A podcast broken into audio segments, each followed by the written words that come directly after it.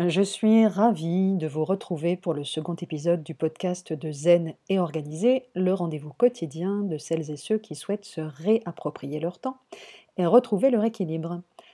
Pour ce second épisode, j'avais envie de vous parler d'accélération du temps et surtout de notre besoin de ralentir.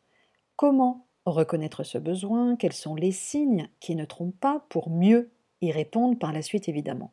Mais revenons sur cette impression que tout va de plus en plus vite autour de soi. Projetons-nous d'abord dans une journée relativement classique. Se lever, préparer les enfants, les déposer à l'école, partir travailler, puis travailler beaucoup et de plus en plus vite, quitter son travail précipitamment pour récupérer ses enfants à l'école, rentrer à la maison, poser son sac et enchaîner sans respirer avec les devoirs, le bain, le repas, la vaisselle et le reste, se coucher enfin. Tard. Trop tard. Et mal. Les pensées sont là, elles prennent tout l'espace, la nuit sera courte, le réveil sonne, il faut tout recommencer. Je suis fatiguée.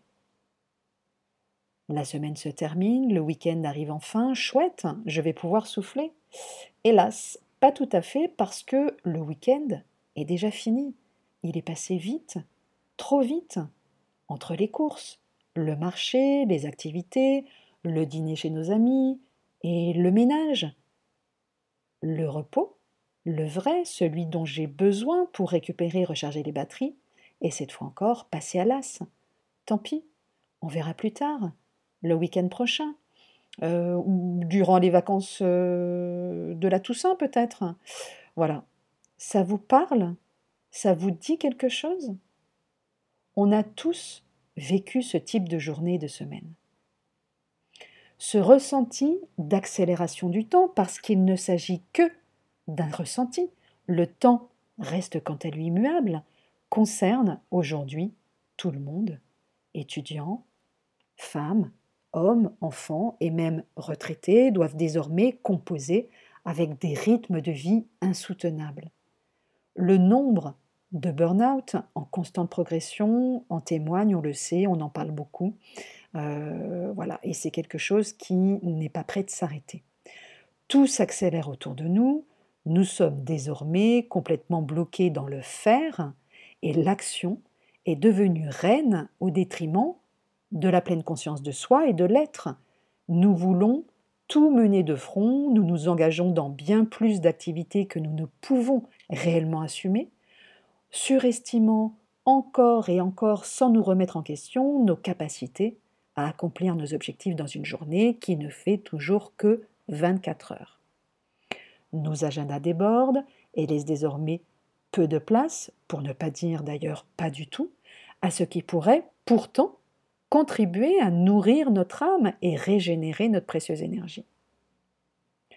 Pourtant, cette accélération de nos rythmes de vie n'est pas une fatalité, et il est possible de prendre le contre-pied de cette course infernale en choisissant, avec conscience et détermination, de se réapproprier son temps.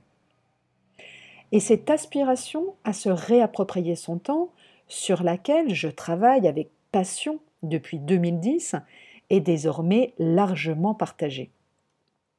De fin 2015 à mai 2016, l'Observatoire Société Consommation, qu'on appelle aussi l'OPSOCO, a réalisé une étude dans six pays développés, dont le Japon, la Turquie, les États-Unis, l'Allemagne, la France et l'Espagne, auprès de plus de 12 000 personnes, avec pour objectif de savoir globalement quel regard nous portons sur nos conditions de vie et à quelle existence nous aspirons vraiment. De façon à saisir pleinement leurs aspirations, le questionnaire a placé les personnes interrogées dans une double perspective qui leur permet de se projeter dans un futur à la fois lointain et idéal, une forme d'utopie, de mode de vie rêvé qu'ils souhaitent pour eux-mêmes, mais aussi pour leurs enfants et pour leurs petits-enfants. Et les résultats sont édifiants. Il montre des aspirations similaires au sein des six pays, révélant en effet un idéal de vie commun en rupture avec les modes de vie contemporains. Alors, premier constat, notre mode de vie est à revoir. Le manque de temps est ainsi vécu comme un obstacle à l'aboutissement de nos aspirations. À l'opposé des modes de vie actuels, le ralentissement des rythmes de vie constitue un élément essentiel pour accéder à la vie idéale. Alors, quelques chiffres. 74% des répondants estiment que le rythme de vie dans la société actuelle est trop rapide et on, est, on monte à 80% en France, mais aussi en Allemagne, en Espagne et aux États-Unis. 78% souhaitent personnellement ralentir et ils sont 82% en France. Et 50% indiquent manquer de temps actuellement pour faire ce qu'ils veulent ou doivent faire et 60% en France. Euh, ils sont 90% à souhaiter réorganiser leur rythme de vie pour accorder plus de temps à leurs proches et 89% pour s'accorder plus de temps à soi-même.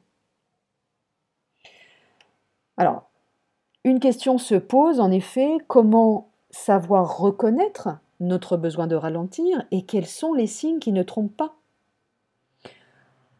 alors, à mon sens, le moment est venu de reconsidérer sérieusement votre rapport au temps lorsque votre besoin, justement, de ralentir prend le pas sur tout le reste.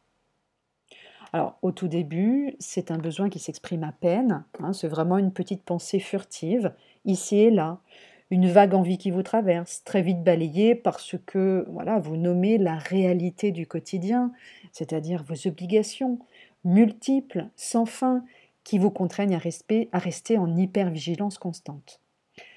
Alors, je vous entends déjà ralentir, moi, mais vous plaisantez avec tout ce que j'ai à faire. Comment pourrais-je ralentir?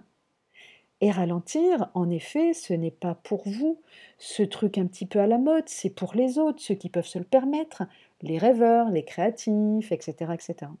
Vous, en revanche, vous avez les deux pieds sur terre, bien ancrés dans la vraie vie, et vous ne manquez pas de le rappeler. Il n'empêche. Bizarrement, ce besoin est toujours là.